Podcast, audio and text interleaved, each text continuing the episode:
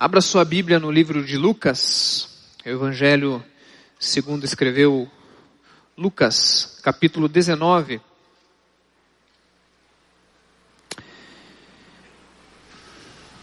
Alguns domingos eu tenho chegado aqui dado boa noite, né, ou boa tarde, e esqueço de, de dizer o meu nome, né? Aí tem um pessoal que puxa a minha orelha.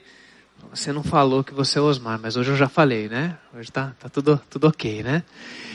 Queridos, nós temos falado sobre encontros que transformam. Encontros com Jesus, nosso alvo nesses próximos domingos, nesse tempo, é falarmos de Jesus. Nós vamos dar o nosso foco, nós vamos prestar atenção, nós vamos ler a Bíblia para tentar encontrar Jesus com pessoas. Nós vamos ver Jesus então tratando, curando. E é impressionante como aparentemente Jesus ele tem uma atenção toda especial com pessoas que precisam de restauração. Pessoas que estão com alguma luta na alma, no espírito, com alguma dificuldade, às vezes física.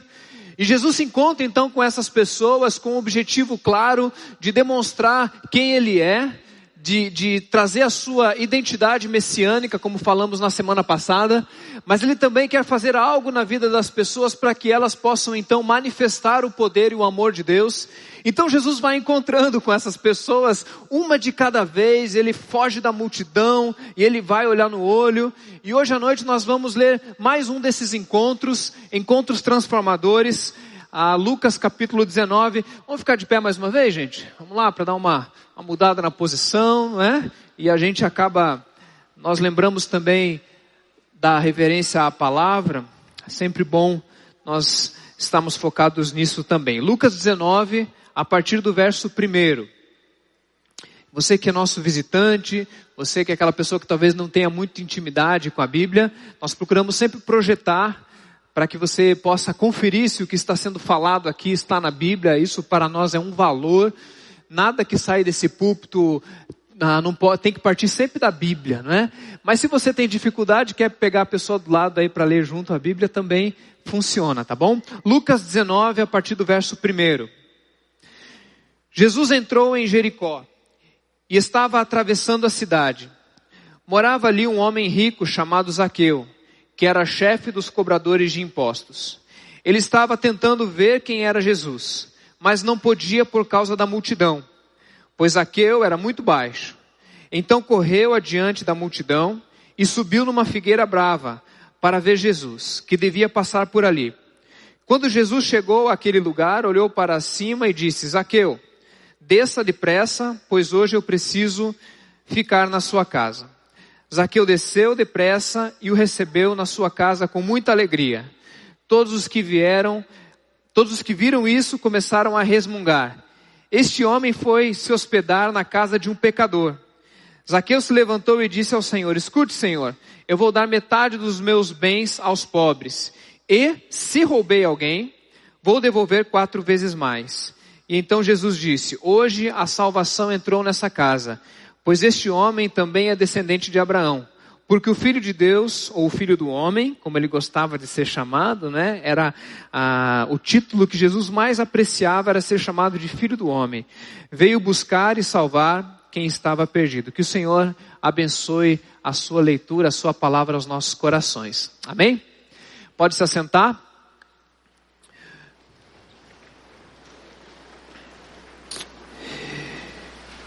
A sensação que nós temos quando Jesus encontra com uma pessoa que a vida, a vida que Jesus tinha, era, manifestava, se encontra com essas dores e com expressões da morte, expressões de pessoas que convivem com lutas internas e externas e que por causa dessas coisas estão aquém de viver a plenitude de Deus. Você encontra pessoas leprosas no caminho de Jesus, pessoas orgulhosas, gente religiosa, mas Jesus parece que ao encontrar com essas pessoas tem um alvo, um objetivo. E quando a vida encontra a morte, a vida ela prevalece. A morte tem que dar passos para trás.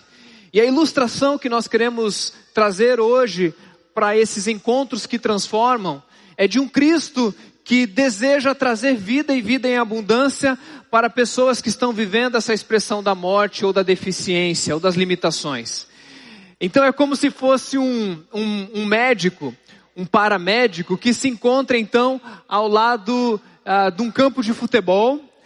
E ali ao lado do campo de futebol tem uma, uma máquina chamada desfibrilador.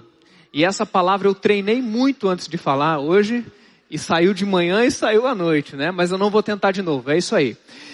E, e, essa máquina, na verdade, elas são, são dois instrumentos que são ligados na energia e que é passado um gelzinho, né? E que abre a camisa da pessoa que está ali para morrer. Então você dá uma carga e a pessoa que está então morrendo, a, a maquininha está lá fazendo aquele barulhinho, né? De repente faz o, o barulho e o coração volta a funcionar. Hoje pela manhã eu dei essa explicação e eu fui corrigido por uma irmã que estava sentada no primeiro banco, ela falou comigo ao final, dizendo que eu aprendi com Hollywood. E Hollywood às vezes ensina a gente de maneira errada. Então, o desfibrilador, ele é utilizado quando a pessoa está com o seu coração com uma frequência muito alta, mais de 200. Então não é que ele parou de bater, mas ele bate desordenadamente muito rápido. Isso chama-se fibrilar. Então a, a máquina, ela vem para dar um choque e fazer o coração parar. É para isso que serve o desfibrilador. Tem um pessoal da medicina aí, enfermagem, que fala, ah, como é que você não sabia disso? Eu falei, não sabia, gente. Eu aprendi com o uh, ER, com o plantão médico, com o Dr. House, né? Eu só entendia isso, mas graças a Deus, porque no corpo de Cristo tem gente que vem e fala assim, Osmar, deixa eu te ensinar o que que é. Quando ela falou isso, eu disse, uau, agora, agora que a ilustração ficou mais perfeita ainda. Porque alguém que está vivendo uma vida desordenada e descompensada e vai morrer, vai, se não fizer nada, vai morrer, encontra com Cristo na sua morte, e a morte de Jesus então faz com que a gente recomece para que o nosso coração e a nossa vida agora funcione no compasso certo e correto. Essa é a ilustração mais perfeita daquele momento onde Jesus para a nossa vida. E esse momento é o momento de, de olhar, talvez de pranto, de desespero pela vida que vemos vivendo, temos vivido. Mas Jesus ele entra e nos aponta algo precioso que vamos viver logo adiante. Hoje, queridos, nós vamos falar de dinheiro. Ok? Esse é o tema de hoje. E talvez você possa pensar, puxa, mas bem hoje que eu trouxe meu amigo, que não é crente, vamos falar de dinheiro. Ah, e de fato, essa é uma preocupação interessante à medida que, ah, infelizmente, o que é retratado, às vezes nas mídias ou nos locais aonde a gente anda e se apresenta enquanto evangélico, é que realmente as pessoas imaginam que muitas e muitas igrejas evangélicas têm uma relação com o dinheiro distorcida. E elas estão erradas na sua grande maioria das percepções, mas infelizmente muitas igrejas de fato têm uma distorção nesse assunto. E eu quero falar de dinheiro hoje, justamente, inclusive para você que é nosso visitante, para que você também possa entender como nós tratamos esse assunto, que é tão importante na palavra de Deus, uma vez que Jesus falou mais de dinheiro do que de céu. Talvez porque ele sabia que céu não é um problema, mas dinheiro pode ser. E é interessante que essa semana eu preenchi dois documentos de comprovação de renda ou de cadastro. E chega no momento ali que aparece um campo chamado profissão. E eu sempre preencho, há muitos anos eu preencho isso, porque hoje minha função aqui na igreja é ministro de confissão religiosa, mas as pessoas não entendem isso, então eu sempre preenchi pastor e continuo preenchendo pastor. E eu preenchi essa semana duas vezes, né? E as duas reações são ótimas, queridos. Eles ficam olhando para você assim, olha a tua roupa, né? Talvez fica lembrando se eu não falei algum palavrão nos últimos segundos. Às vezes vão olhar o carro que tem. Infelizmente, esse preconceito que é real e é terrível contra os evangélicos, e existe sim preconceito contra evangélicos, muitas vezes não é infundado. Porque de fato, até mesmo a igreja evangélica pode sim tratar esse assunto de maneira distorcida ou errada. Por isso, nessa noite, o nosso assunto não é outro senão dinheiro. Mas dinheiro na perspectiva que Jesus vai encarar nesse texto com Zaqueu. Ah, hoje nós vamos falar então desse encontro de Jesus com Zaqueu. Quem era Zaqueu? Zaqueu era um judeu, mas um judeu que tinha uma profissão complicada. Ele escolheu servir e trabalhar dentro do Império Romano. Então, um judeu, ele estava então agora servindo a Roma, e Roma estava ah, dominando sobre Israel. Essa era uma época onde o Império Romano, ele foi na verdade um dos maiores impérios que já existiu sobre a face da terra, estava dominando Israel. E eles precisavam então de cobradores de impostos. E os cobradores de impostos naquela época, eles não eram como acontece hoje, né? Inclusive está na época do imposto de renda. Eles não faziam declaração de imposto de renda. Os cobradores de impostos iam de casa em casa e passavam então cobrando os impostos. Os cobradores de impostos, eles eram acompanhados, Aqueu era acompanhado por um secto, né, por uma, uma, uma divisão de soldados romanos. Por dois motivos. Primeiro, porque se a pessoa que estava ali não pagasse o imposto, ela deveria ser tirada, desapropriada da sua casa e talvez até presa. Então ali estavam os guardas já acompanhando um judeu trabalhando para Roma. Mas também eles estavam ali porque um judeu trabalhando para Roma já não era uma pessoa benquista. Então os guardas tinham que ficar juntos para proteger essa pessoa. E além disso, e, e, judeu já não gosta de ceder dinheiro, não é não?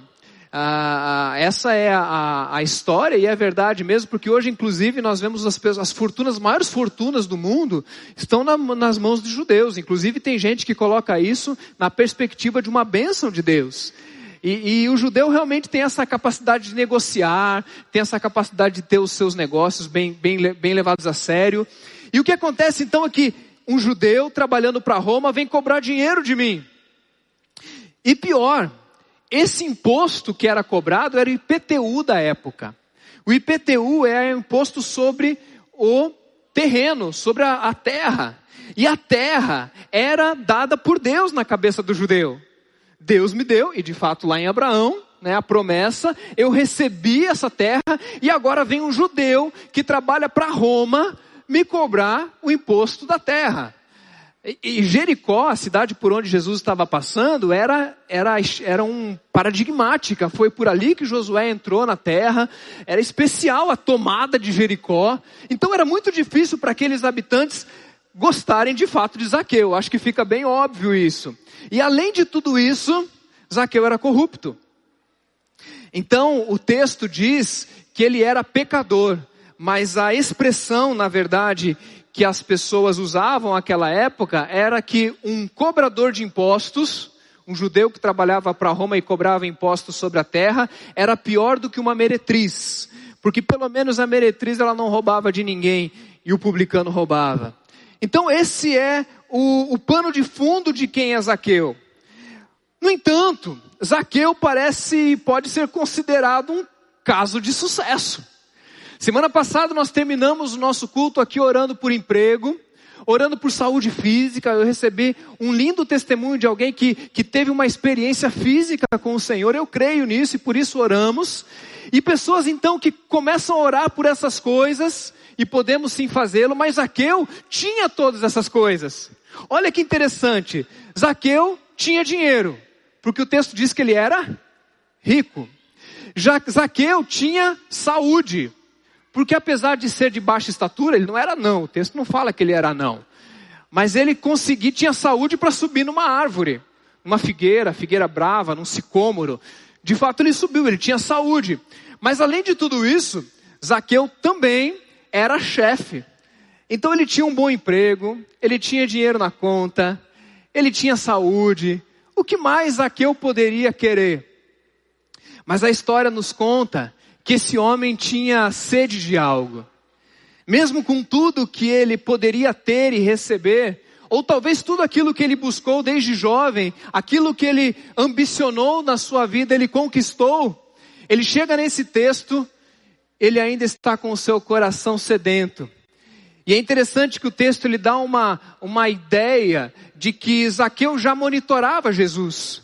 Provavelmente Zaqueu já ouvia falar da fama quando ele ia entrar em Jericó, Jesus ia passar por dentro de Jericó, então Zaqueu está acompanhando, olha qual é o caminho, sobe numa árvore, talvez na ideia de ver Jesus, mas quiçá ser visto, visto também por Jesus.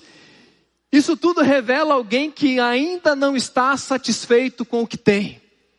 Essa é a figura de Zaqueu. Alguém odiado, alguém com uma ótima posição social, talvez com tudo aquilo que você desejaria, saúde, dinheiro, emprego. É, se fosse hoje, ele teria carro novo, celular novo, a casa na praia, ele teria tudo, porque o dinheiro dá todas essas coisas mesmo. Mas Zaqueu tinha uma insatisfação latente e clara no seu coração. É isso que o texto diz. E a Bíblia nos diz que a pessoa que tem tudo, mas que continua sentindo falta, é chamada de ganancioso. Essa pessoa gananciosa, ela convive com esse pecado da ganância. E a ganância, ela é condenada por Deus, porque ela é, a, é aquela pessoa que sempre quer algo a mais daquilo que tem. Zaqueu é a expressão e a encarnação clara de alguém ganancioso, que poderíamos falar de várias ganâncias, mas a gente vai focar hoje no dinheiro, que é aquela sede não domada por querer conquistar mais coisas. A Bíblia diz em Colossenses 3:5 que nós devemos assim fazer morrer tudo que pertence à natureza terrena de vocês. Isso é, os nossos desejos carnais. O que Paulo está dizendo aqui é que todos nós temos uma natureza terrena, a saber, o nosso desejo de conquista. Nós somos pessoas que, se não colocarmos uma vontade sobre os nossos desejos, nós sempre vamos querer mais e nós vamos agir única e tão somente pelos nossos instintos. E os nossos instintos são animais, animalescos, irracionais.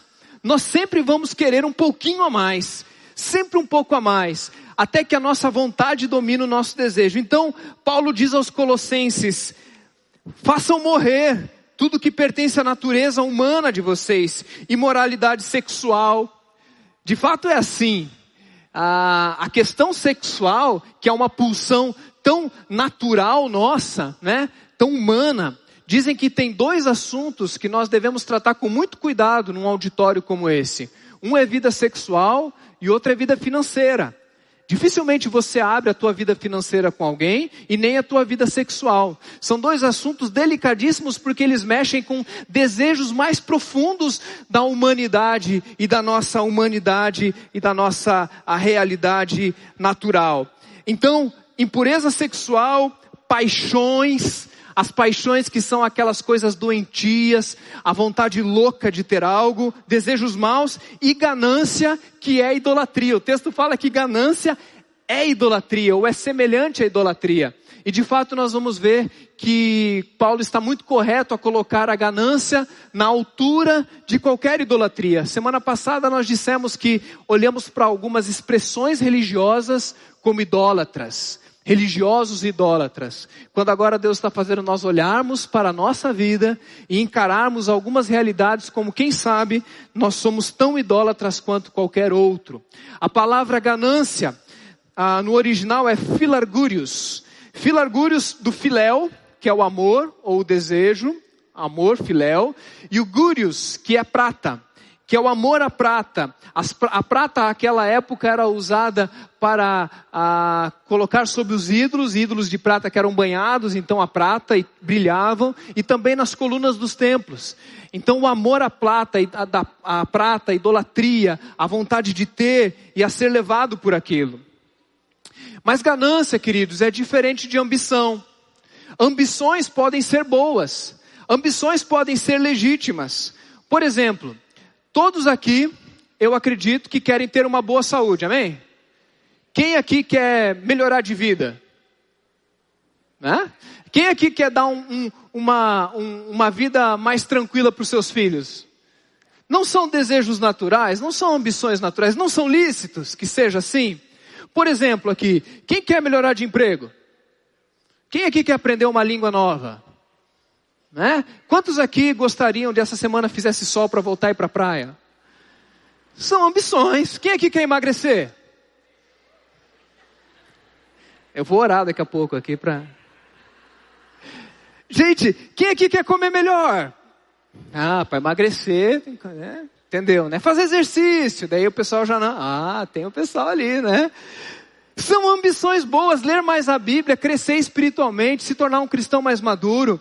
Não é ganância, porque ganância, na verdade, é você querer ter mais para si mesmo e de maneira insaciável. Jesus está diante de um ganancioso corrupto. Não é apenas um ganancioso, mas um corrupto. Mas como nós falamos semana passada, Jesus não se relaciona com gananciosos corruptos. Jesus se relaciona com pessoas. E ele sabia que a fama que Zaqueu havia traído sobre si, a culpa era de fato de Zaqueu, mas quem sabe a fama dele tinha aumentado dentro do povo, e a máscara de ganancioso, corrupto, vendido e traidor tinha se adonado da vida de Zaqueu, mas Jesus ele tem uma grande habilidade de dizer, por trás desse ganancioso, corrupto, tem alguém que tem um nome. O, texto não fala como é que Jesus sabia o nome de Zaqueu. Eu não acho que Jesus é, soube milagrosamente, né? Recebeu um WhatsApp do céu. Não foi isso. Eu acho que Jesus perguntou. Eu acho que Jesus virou para o lado e falou: quem é aquele baixinho em cima do sicômoro?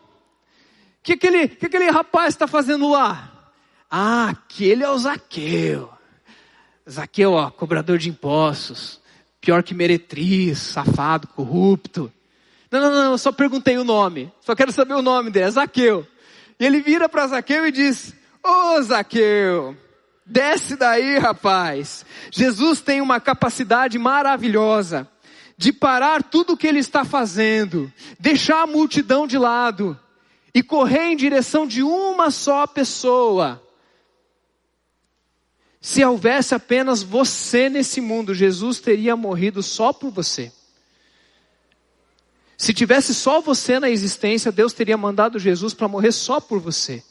Porque Deus não está preocupado em ficar se perdendo na multidão, Ele sabe o seu nome. Você já teve aquela sensação de estar numa multidão como essa? E durante o culto ou durante a pregação dizer: Hoje a pregação foi para mim. Parece que alguém contou a minha vida para esse pregador aí. Tem algum spoiler aí nessa história. Na minha convicção, Deus ele está olhando para esse corpo chamado Igreja Batista Central de Fortaleza como uma unidade. Nós somos um, amém, gente? Um. Nada pode nos separar, porque somos forjados na cruz do Calvário. Mas eu acho lindo que o, a música que a gente cantou fala que nós, como igreja, vamos nos encontrar com Jesus. Eu acho lindo a ideia de que a gente vai se encontrar como igreja. Sabe o que significa? Que parece que a gente vai todo, todo junto encontrar com Cristo, porque somos apenas um corpo, uma noiva encontrando com o noivo. Mas apesar de sermos uma grande multidão, Jesus sabe o seu nome, o seu CPF, o seu RG. Talvez você seja uma das pessoas que veio aqui pela primeira, segunda ou terceira vez e que está dizendo assim: hoje é a última vez que eu vou dar uma chance para ter minha vida mudada. Talvez você veio para cá com um grande esforço, porque ah, você já está cansado de tanto ver a igreja na televisão, de encontrar com o pastor, e, e a fama é tão terrível, você diz, eu vou dar uma chance lá para aquela igreja. Eu quero dizer para você que você não veio aqui hoje encontrar com homem nenhum. Você veio aqui e deve sair daqui encontrando com Jesus. E se você encontrar com Jesus, ele chamar você pelo nome, desce daí.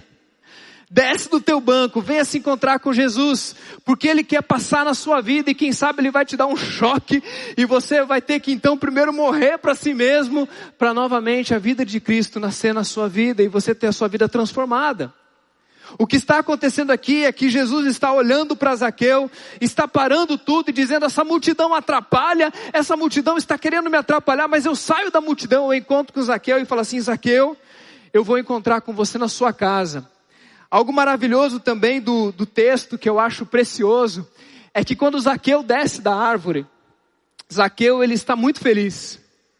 Ele se encontra com Cristo, ele fica muito feliz.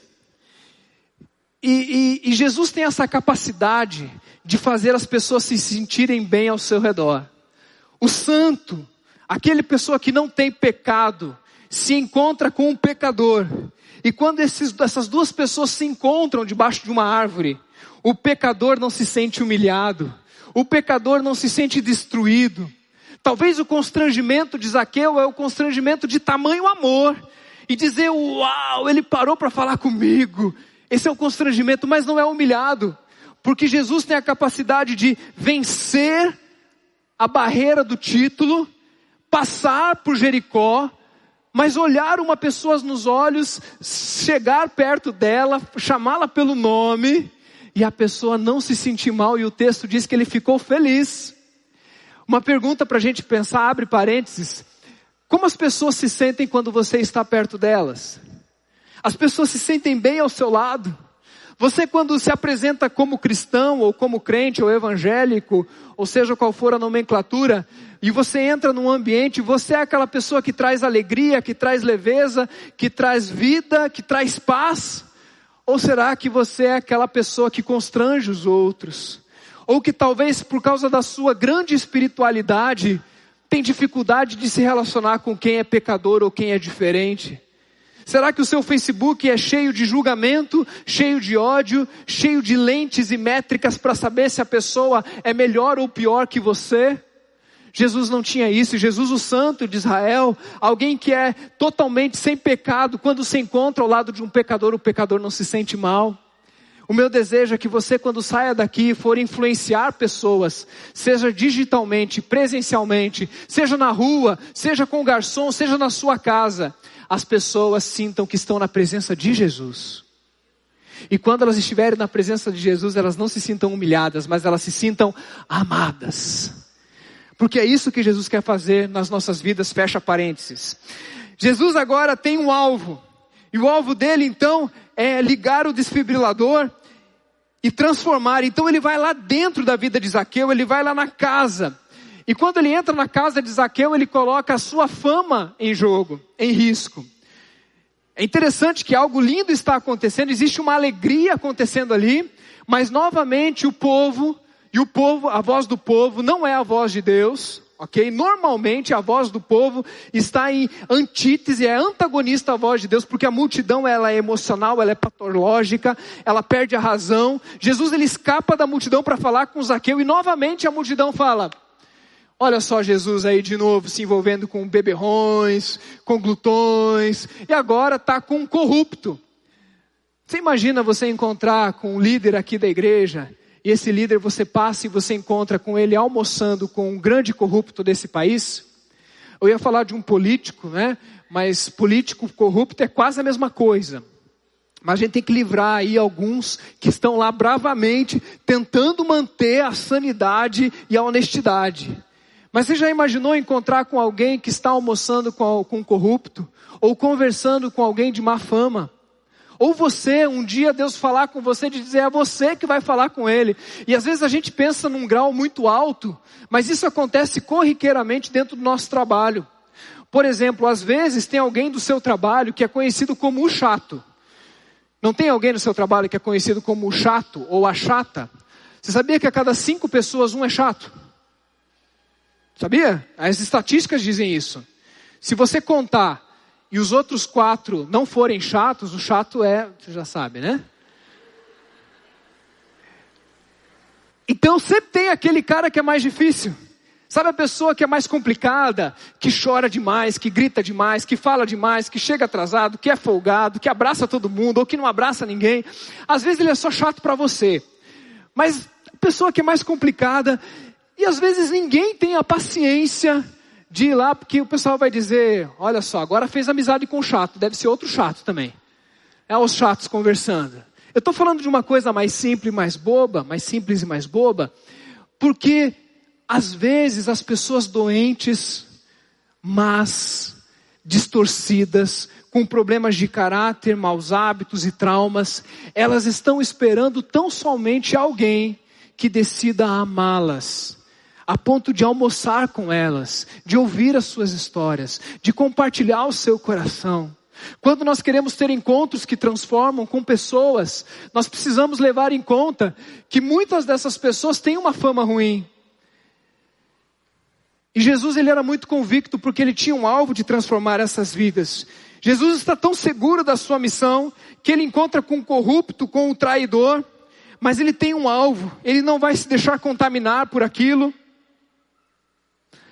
Eu não sei quantas vezes eu já fui criticado por fazer o trabalho aqui com o CR, lá em Curitiba, com presidiários, ou com pessoas que têm a sua liberdade cerceada. São os termos que estão mudando agora.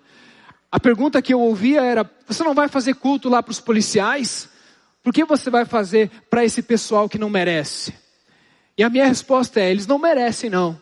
Não merecem mesmo. Assim como os, os policiais não merecem, eu não mereço, você não merece, ninguém merece. Mas eu preciso vencer a barreira da capa e dizer: eu vou lá dentro e quem sabe eu vou ganhar uma fama. Mas o mais importante é que eu possa amar como Jesus amou.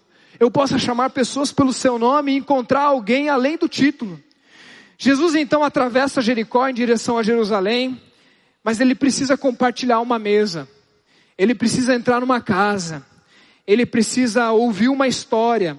Ele precisa contar uma história. Nosso desejo é que as nossas casas se abram para pessoas de fora. Nosso GR essa semana terminou, começamos a falar sobre isso, mas no final nós oramos por isso, que aquele nosso lugar tão precioso, tão gostoso, tem pessoas do nosso GR, do meu GR aqui hoje, que o nosso desejo é que aquele lugar seja lugar para as pessoas de fora. Que elas venham comer com a gente. Gente diferente de nós, que talvez tenham fé diferente de nós. E quem sabe nunca vão mudar a sua fé, mas elas sempre serão bem-vindas. Amém, gente? A pessoa tem que mudar a fé dela para ser bem-vinda. Ela sempre vai ser bem-vinda, amém, gente? E outra coisa, isso não significa que você tem que concordar com o erro da pessoa. Na verdade, muitas vezes você não pode concordar. Você tem que abrir a sua casa, receber a pessoa e dizer: Eu continuo discordando, porque você é um cobrador de impostos, traidor, miserável, ladrão, tudo isso você é. Mas eu quero conversar com aquele que veio antes, aquela pessoa que se tornou isso. Eu imagino Zaqueu, né? Quando ele era pequenininho, será que ele queria ser cobrador de impostos? Será que ele não pensou que ele se tornaria um cobrador de impostos para mudar o sistema? Eu vou ser o primeiro cobrador de impostos honesto da Judéia. Talvez ele pensou isso. Talvez ele pensou assim: eu vou juntar dinheiro, mas depois de um certo tanto eu vou ser generoso. Talvez essa era a ideia de Zaqueu, mas agora ele já está distorcido. E talvez você está convivendo com uma série de pessoas que já estão mortas, já estão distorcidas. Mas você está lá agora para poder encarar quem é a pessoa, em vez de chamá-la pelo título, chamá-la pelo nome. E como é que Jesus cura os gananciosos então? Jesus ele toma uma decisão de encontrar com essas pessoas e curá-las. Os encontros com Cristo têm a ambição de trazer vida e vida em abundância.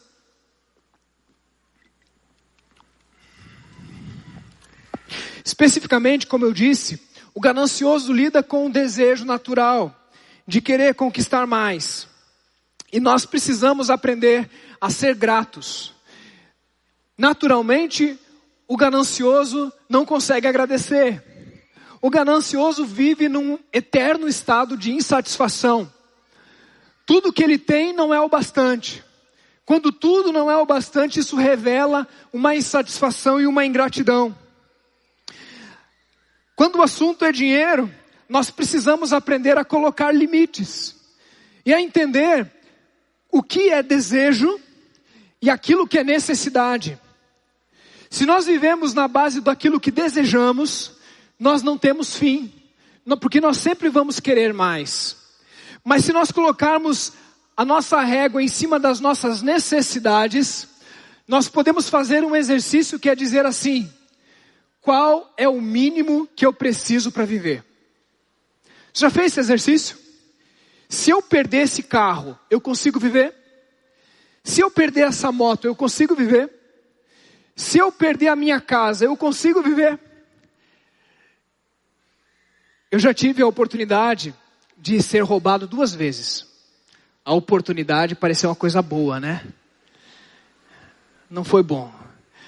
Mas sabe aquela sensação de você chegar em casa e a porta ter sido arrombada? E eu lembro que faz 20 anos isso, 25 anos, quando eu abri a porta, aquele vídeo cassete novinho que a gente tinha comprado. Auto reverse. Amém, né? levaram embora. Parece que doeu assim. E não era só a indignidade de ter a sua intimidade roubada, mas é de dizer assim: eu trabalhei tanto para ter isso aqui. E é péssimo ser roubado. Não estou dizendo que você tem que se alegrar com essas coisas, se bem que a Bíblia diz que a gente tem que se alegrar com tudo. Mas não com ser roubado, mas com a satisfação de olhar, eu posso viver sem isso.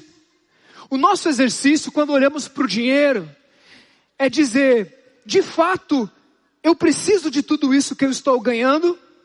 Eu sei que é quase uma heresia quando nós vivemos numa cultura de consumismo que incentiva o gasto, que incentiva o consumo, falar que nós devemos nos contentar com menos e viver uma vida mais simples. Para que possamos agradecer, precisamos aprender a olhar para aquilo que temos e dizer qual é o mínimo que eu preciso para viver.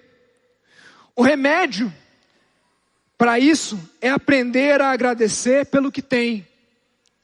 Não é o segredo da vida, não é estar satisfeito com aquilo, é buscar aquilo que não tem, mas é querer aquilo que você tem.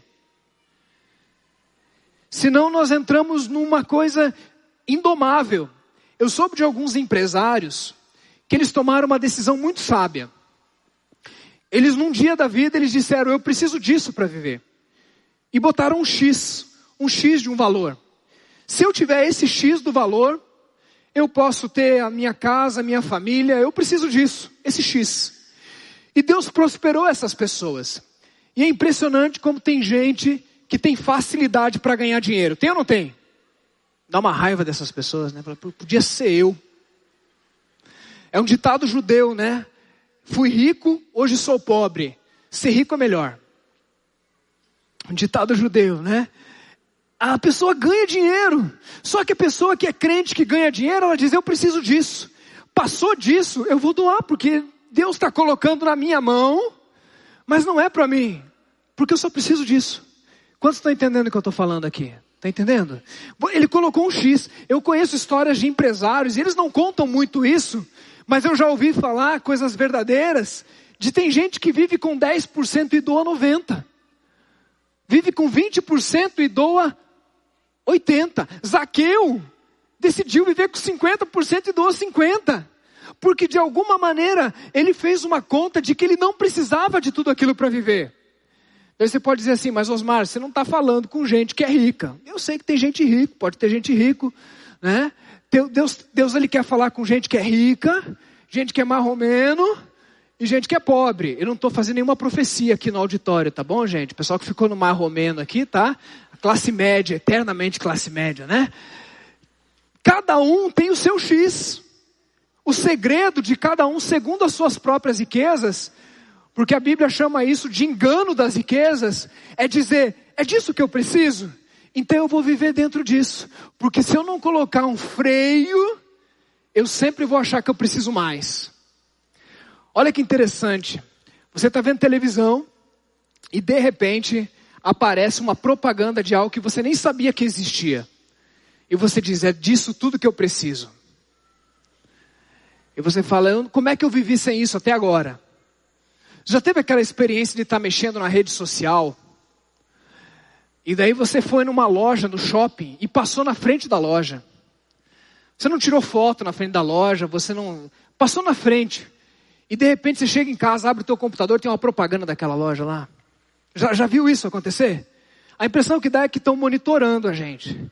E você está ali de boas na tua na tua rede social e o pecado está ali. Me compre, me compre. Eu, você precisa de mim, você precisa de mim. Por isso, colocar uma régua ou colocar uma regra é importante porque nós conseguimos então delimitar aquilo de fato que nós precisamos e agradecer.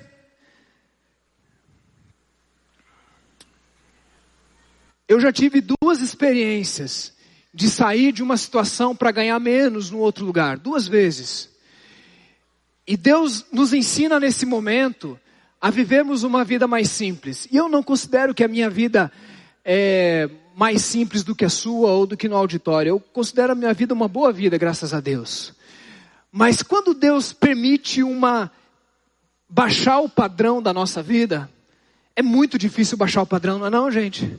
Você está acostumado com algumas coisinhas e de repente você tem que tirar o teu filho daqui, você tem que dar um jeito de empurrar o seu filho lá para o outro, e daí o padrão da nossa vida vai diminuindo ou perde o emprego, e Deus permite isso porque Ele quer tratar o tamanho da gratidão que a gente consegue ter ganhando menos. Porque quem sabe o nosso coração ainda está focado naquilo que a gente tem.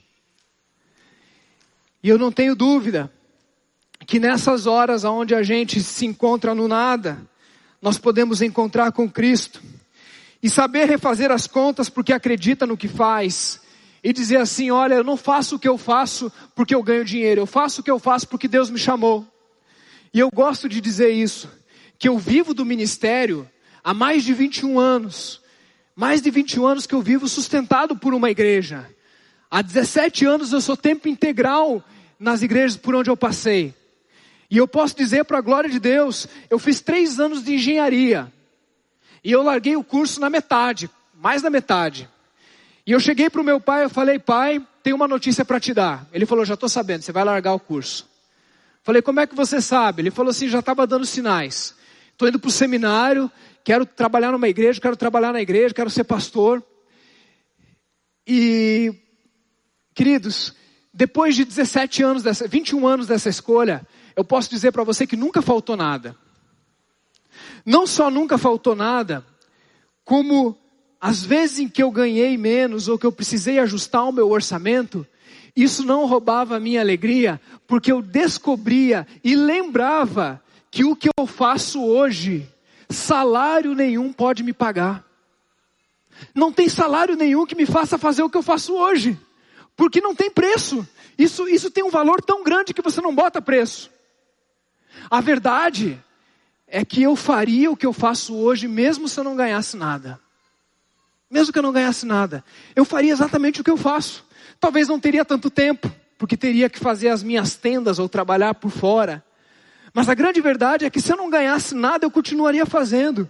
E tem horas que Deus ele prova, tirando algumas coisas para dizer onde é que está o teu coração. Por que, que você está fazendo o que você faz? O que você está negociando? E a ganância não apenas é querer ter cada vez mais para si, de maneira incontrolável, mas a ganância é querer ter mais do que o outro. Por isso, a ganância ela não apenas distorce a relação que eu tenho comigo mesmo, vivendo nesse inferno chamado ingratidão. A pessoa ingrata vive num micro inferno, um lugar de sem esperança. Mas a segunda coisa é que ela distorce a relação que eu tenho com o outro. Porque essa história de Zaqueu começa muito triste. Um homem que tinha tudo, um homem de sucesso, um homem que poderia dizer que, tem, que era um case de sucesso, mas na verdade esse homem trocou valores imateriais por valores materiais. Um cobrador de impostos, um publicano, era alguém que não tinha amigos. Talvez todos seus amigos eram corruptos. Eram pessoas que se assentavam com ele na mesa de corrupção.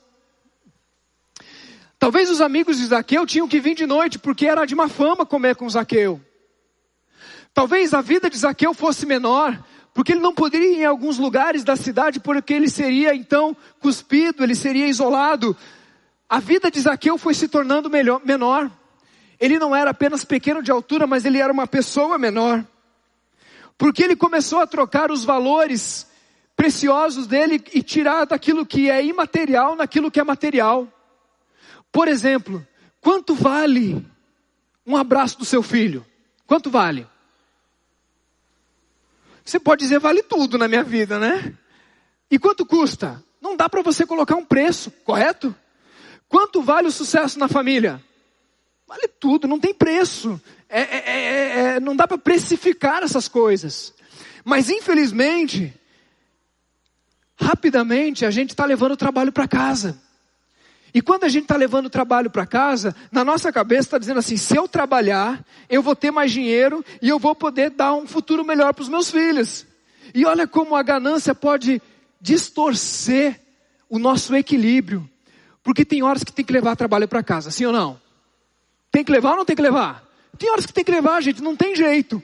O problema é quando aquilo se torna uma obsessão, a ponto de você trocar os teus relacionamentos por dinheiro, por ter mais, para trocar o celular, para trocar de carro.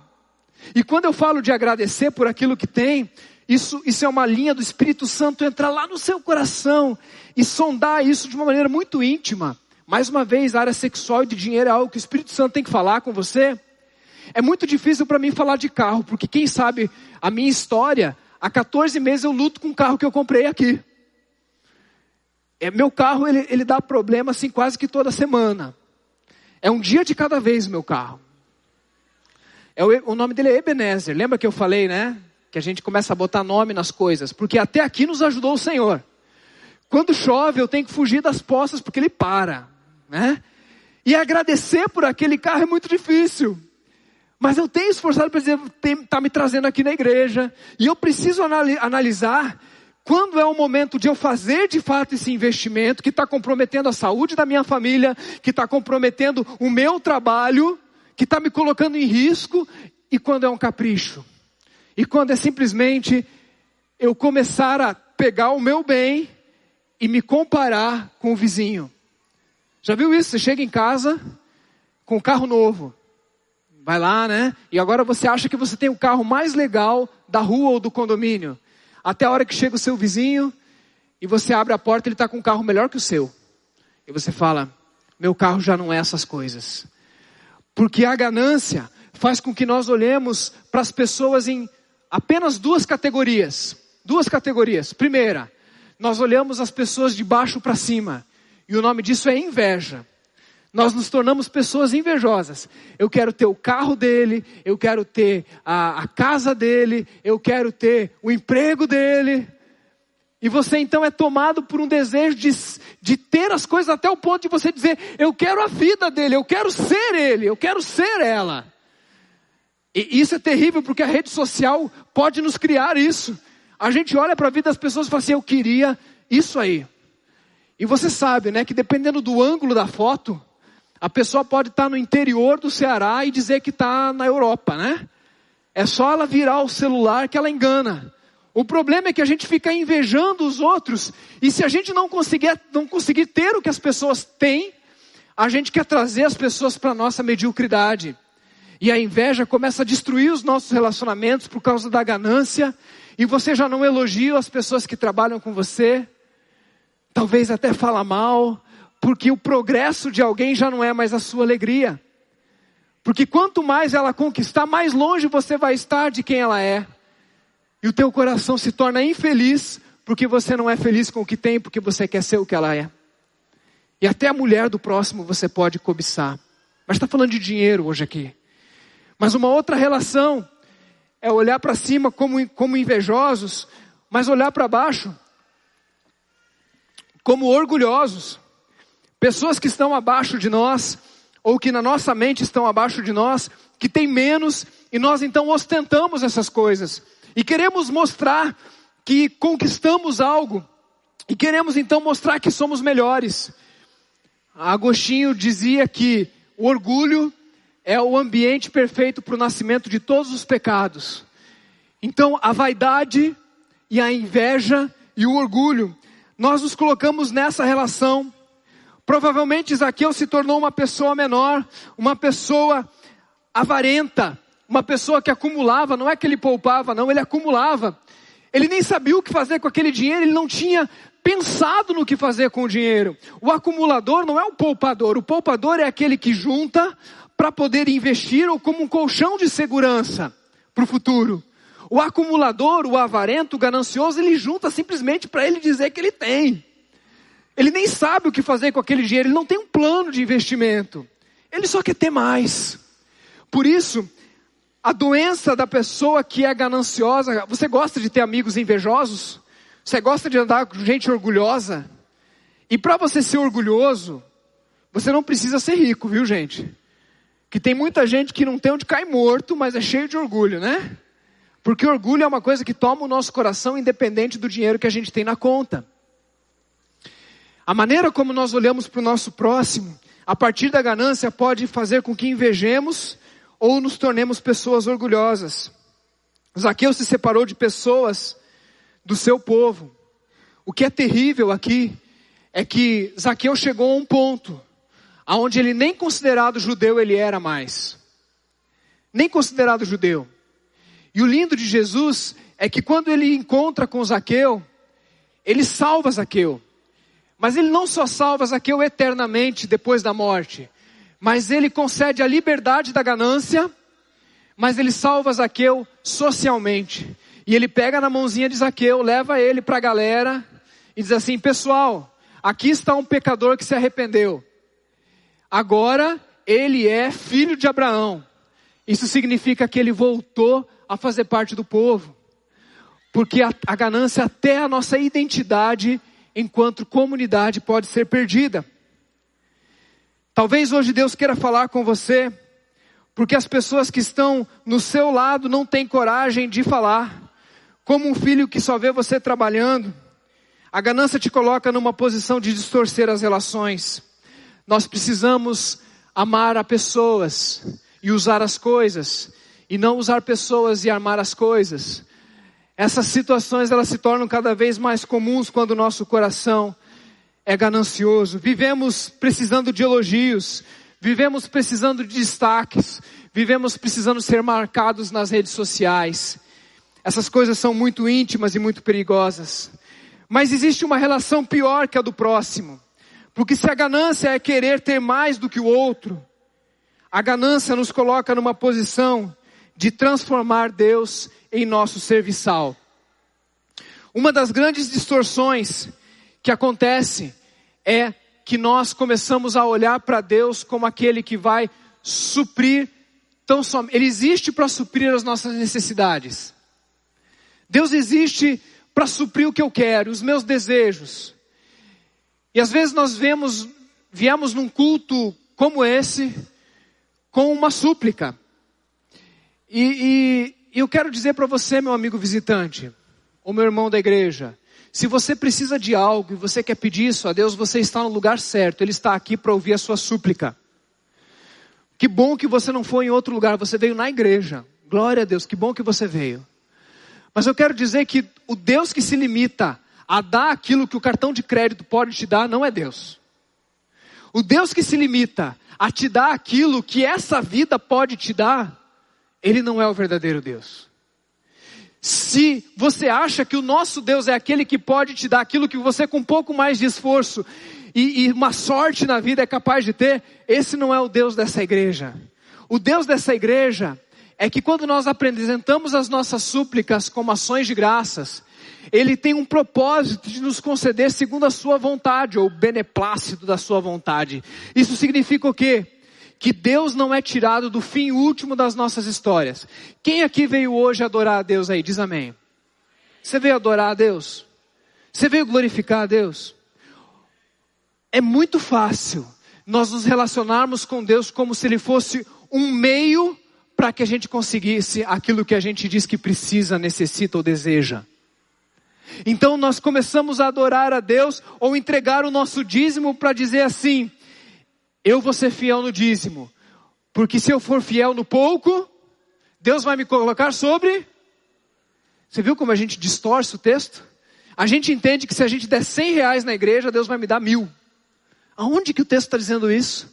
A gente está, na verdade, se relacionando com um ídolo que é mais ou menos o seguinte: Deus ele não é o fim último, ele se torna o meio. E aquilo que você colocou lá no final, esse é Deus. O teu Deus não é mais o Deus do Pai do nosso Senhor Jesus Cristo, é o teu carro, é o teu trabalho, é o dinheiro. E se você faz isso, você torna Deus um ídolo. E quando você olha para o dinheiro como um ídolo, Deus, Jesus ele dá um nome, ele chama de Mamon.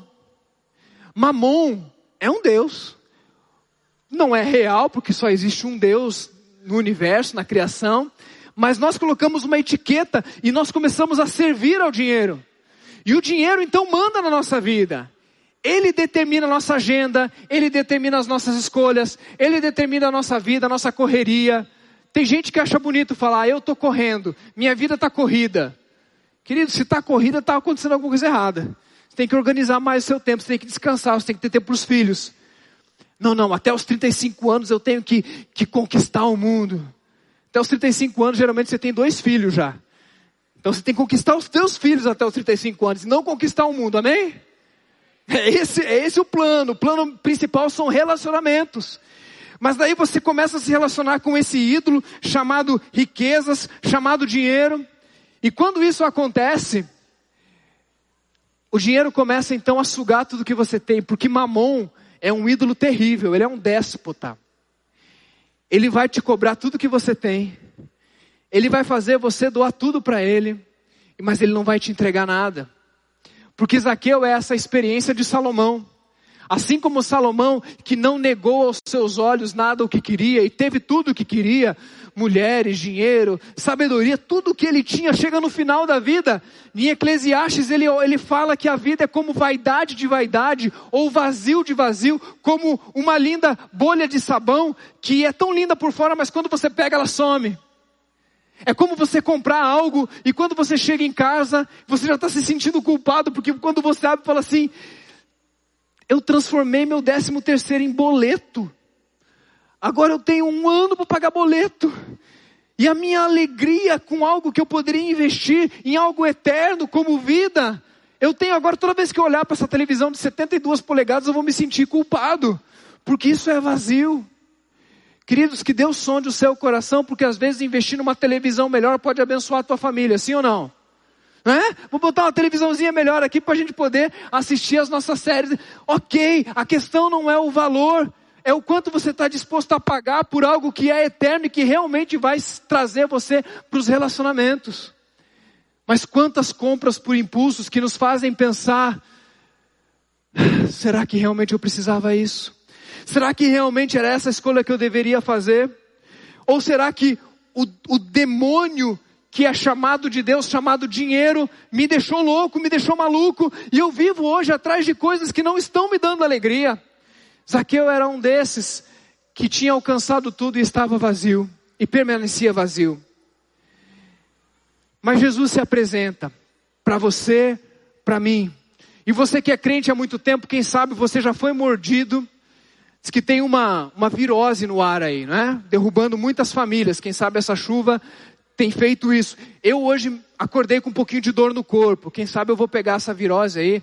Tomara que não, né? Mas quem sabe você já foi mordido por um bichinho chamado consumismo. E a nossa mente agora é voltada para gastar, gastar, gastar, gastar. Reter, reter, reter, reter. Ter, ter, ter, ter. Acumular, acumular, acumular, acumular. E se você foi mordido por isso, provavelmente você está servindo ao dinheiro e não a Deus. E a sua vida nunca vai ser feliz desse jeito. Mas sabe o que Jesus faz? Jesus, ao contrário do dinheiro que pede tudo que você tem e não entrega nada, Jesus hoje se encontra com você e não pede nada de você e ele te entrega tudo. Jesus, quando chega diante de Zaqueu, ele não pede nada, até porque ele sabe que a gente não tem nada para dar. Nós não somos nada perto daquilo que Deus tem. Não tem nada que a gente possa dar para Deus que já não é dele. Amém, gente? Quando você dá dinheiro aqui, você está achando que você está dando para Deus, esse dinheiro, todo, todo ouro e toda prata pertencem ao Senhor. Esse dinheiro foi colocado na sua mão como mordomia para você usar, inclusive, devolver na casa do Senhor. Mas não tem nada que a gente possa dar para Deus para Ele poder ficar legal com a gente. Ou Ele decide nos amar, ou a gente está no inferno. Só tem essas duas alternativas. Mas quando a gente começa a se relacionar dessa maneira, Deus ele está dizendo: olha, eu quero libertar você desse tratamento com dinheiro. E eu quero dizer: olha, eu não exijo nada em troca disso. Eu só quero que você me ame. E se você me amar, eu vou te dar tudo o que você precisa. Às vezes não é o que a gente quer, não é o que a gente deseja, mas é aquilo que a gente precisa. Porque nós aprendemos a viver no pouco. Nós aprendemos, como diz Paulo, Filipenses capítulo 4, a viver na abundância e viver na faltura, na fartura e na faltura. Crente passa por dificuldade financeira, assim ou não?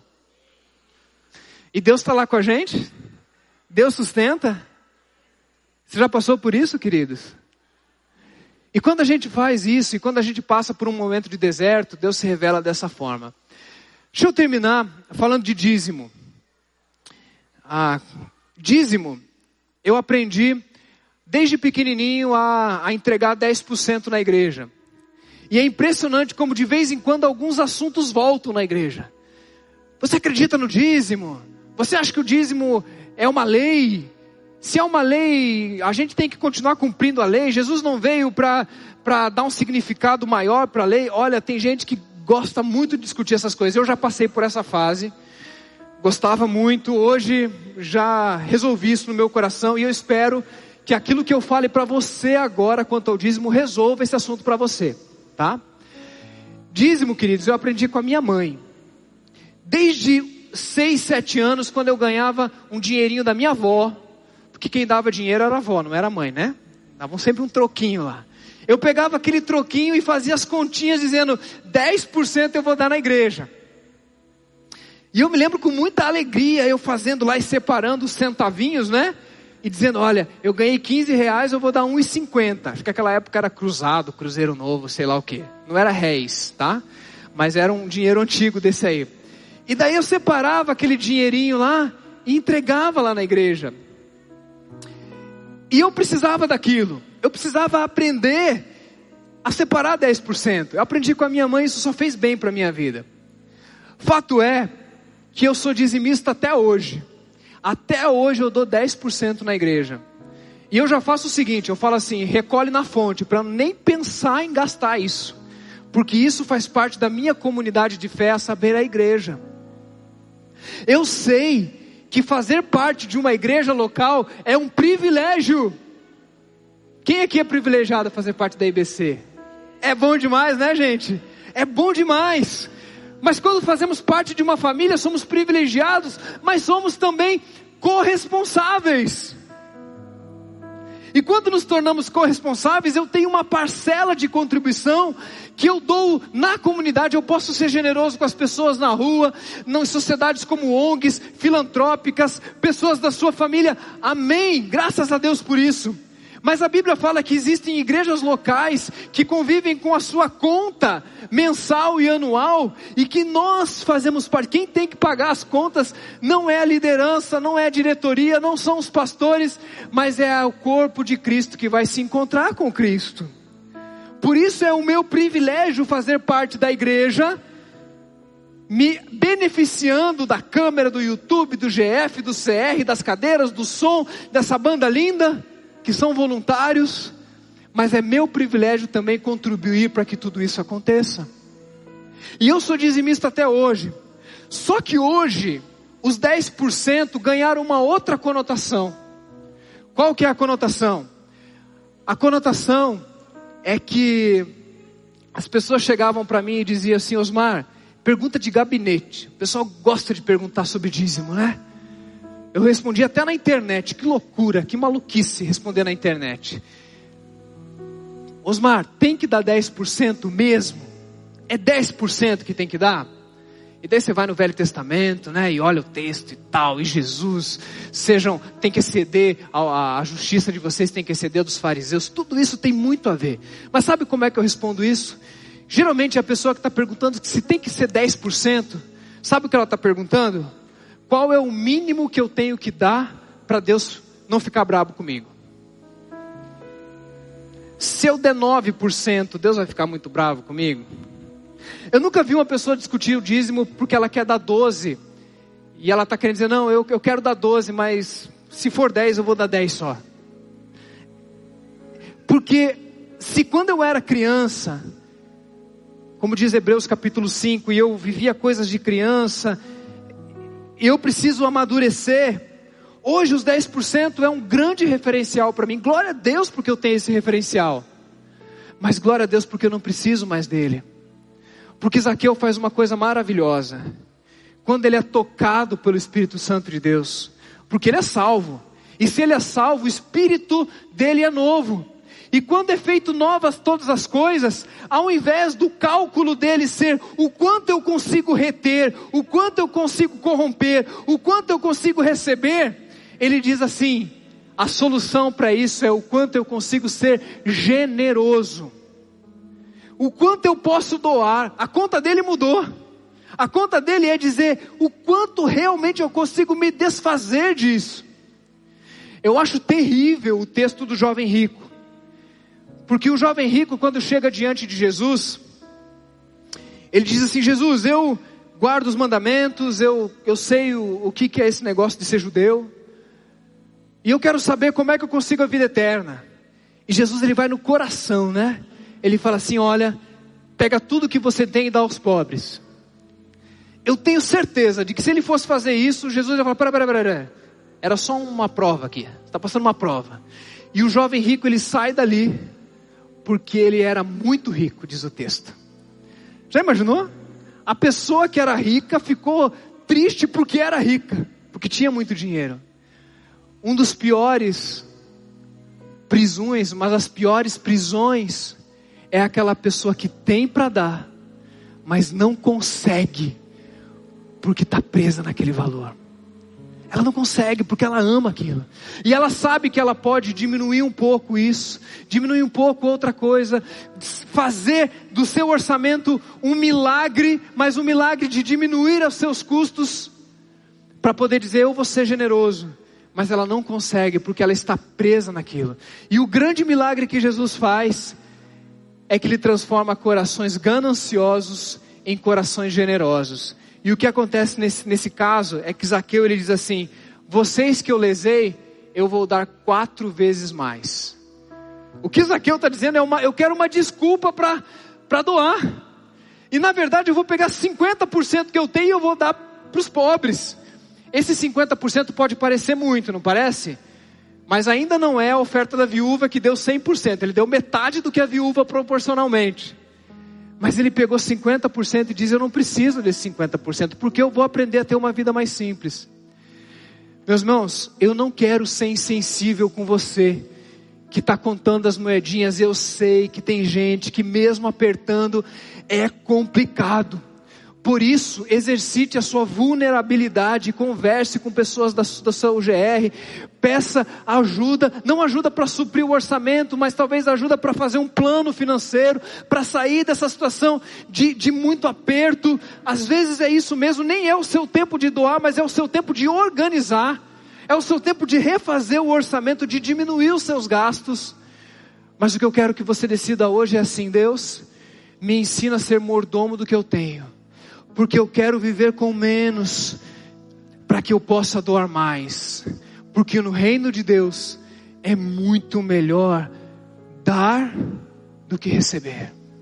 E se você ainda está vivendo no paradoxo do, dar, do receber, receber, receber, Jesus hoje quer pegar o desfibrilador dele e fazer: Eu quero te ensinar a ser generoso. E eu quero orar para que a nossa igreja se torne generosa. Eu não vou orar por dízimo. Eu não vou orar para você ser dizimista. Eu não vou orar nem para você vir entregar na igreja, porque eu acredito que se você é um crente fiel, na Igreja Batista Central de Fortaleza, você vai considerar o que eu estou falando. Mas a generosidade vai mais do que aqui, vai nas pessoas que estão próximas a você. Vamos ficar de pé para nós orarmos sobre isso? Antes de nós orarmos, deixa eu fazer uma pergunta. Alguém que está presente aqui hoje, talvez pela primeira ou segunda vez, ah, tem vivido um tempo precioso com a gente aqui, tem gostado de estar aqui, ou já foi no GR, mas hoje, talvez olhando essa história de Jesus com Zaqueu, o amor que Jesus tem pelo Zaqueu, e olhou a sua vida e disse: Jesus me amou, Jesus parece que estava tratando comigo durante a mensagem desse pregador aí que nem me conhece. Alguém aqui nesse auditório hoje, pela primeira vez, pode dizer assim: hoje eu me encontrei com Jesus e hoje eu tenho e tive um encontro pessoal com Jesus e eu quero entregar a minha vida a Ele, que morreu por mim, que ressuscitou e que hoje me salvou. Alguém entregou a sua vida a Jesus hoje, quer entregar a sua vida a Jesus hoje? Eu quero sempre dar essa oportunidade porque o encontro com Jesus não é só na ganância, mas é a salvação eterna. Alguém? Amém! Graças a Deus lá pela sua vida. É o melhor encontro da sua vida. É o melhor. É o melhor. Vai começar a acontecer um milagre na sua vida aí, viu, meu irmão? Sua vida nunca mais será a mesma. Mais alguém quer entregar a sua vida a Jesus hoje nesse auditório? Mais alguém? Dia de coragem, dia de fé, dia de esperança. Mais alguém? Se você quiser ser generoso, queria que você levantasse a sua mão e a gente vai terminar esse culto orando juntos. Deus, muito obrigado por essa noite, Pai. Obrigado porque Jesus está passando. Jesus passou por Jericó. Jesus passou por Fortaleza. Mas Jesus passou lá em casa. E Jesus continua passando. Obrigado porque Jesus é real nesse ambiente. E muito obrigado porque teve alguém aqui que se encontrou pela primeira vez com Jesus. Seus olhos foram abertos, a salvação chegou naquela casa e hoje eternamente a certeza de que vão viver no céu com Jesus. Glória a Deus por isso. Mas Deus, esse auditório está lotado de pessoas que estão mais uma vez encontrando com Jesus. E o nosso coração, Pai, ele é enganoso. E muitas vezes o dinheiro ele é usado de uma maneira tão perigosa para nos tornarmos pessoas parecidas com bichos. Pessoas que tomam decisões pelos seus desejos apenas e vontades humanas. Mas nessa noite, Pai, eu quero pedir que o Senhor troque o nosso coração. Deus, eu quero que o Senhor dê qualidade de vida para esse rebanho. A nossa tarefa enquanto igreja